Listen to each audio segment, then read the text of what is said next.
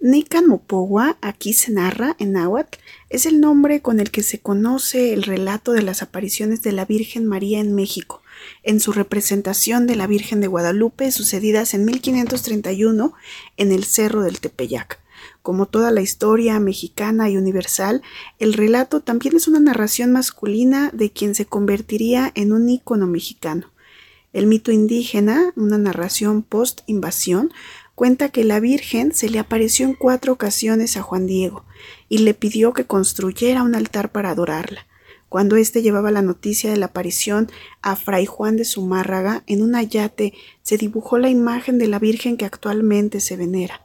La pintura que se ha hecho mundialmente conocida es una obra del pintor novohispano Juan de Sáenz, en la segunda mitad del siglo XVIII. Así es, María entre todos los Juanes. ¿Quién sino una mujer para controlar a un pueblo entero en medio de una invasión violenta? Sí, la colonización en la que se violaron a tantas mujeres, se les separó de sus hijos, un símbolo de eso que se nos fue arrebatado encarnado en una mujer. La historia preinvasión la asemeja con Coatlicue, la de falda de serpientes. Ambas procrearon de manera sexual sin la participación de hombres y ambas representan a la Gran Madre. María es el arquetipo de la madre, la madre mexicana, la madre diosa, sagrada. En Coatlicue encontramos la referencia a la sagrada tierra, la gran madre tierra. En la lectura masculina se trata de la madre sacrificada y abnegada, que hace todo por sus hijos, sumisa, cuya misión en la vida es concebir y cuidar de su hijo. Y en esa concepción, el marianismo se convirtió en el estuche en el que se esperaba que todas las mujeres encajemos el sufrimiento de la madre como una virtud de la feminidad. ¿Cuántas Marías y cuántas renunciamos al mandato?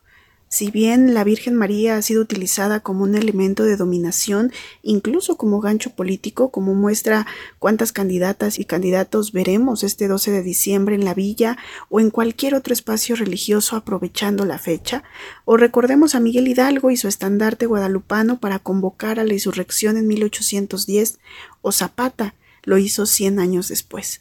Sin embargo, también existen otras lecturas de la devoción, la identidad y lo más importante, desde lo más sencillo y más complejo a la vez, del ser mujer, una mujer narrada por hombres. ¿Cuál sería el relato? ¿Cómo nos narran los hombres en los libros, las canciones, películas? ¿Qué seríamos sino un estereotipo encarnado para complacer a los otros?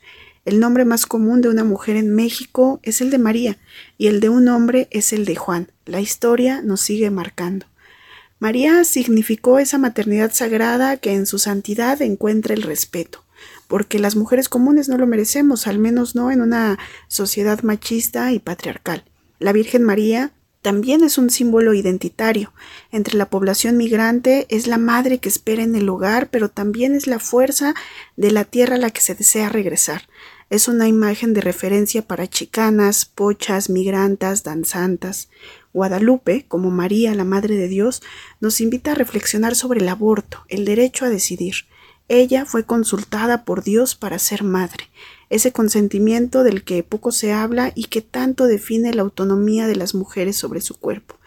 Entonces observamos una doble lectura, una lectura de María Beata, de la que se oculta su autonomía, que se respeta en tanto sea madre.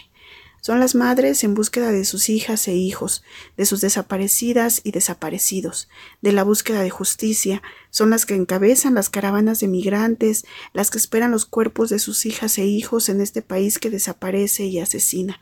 Despojemos a Guadalupe del mito masculino, veámosla como una mujer que eligió, que nos llama al encuentro, a mirarnos en otras y otros, a una espiritualidad basada en la libertad y no en el sagrado femenino, pero sí en la libertad de las mujeres.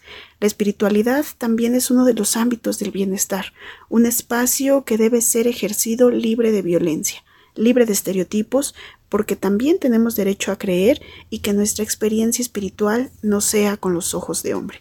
Muchísimas gracias por la escucha.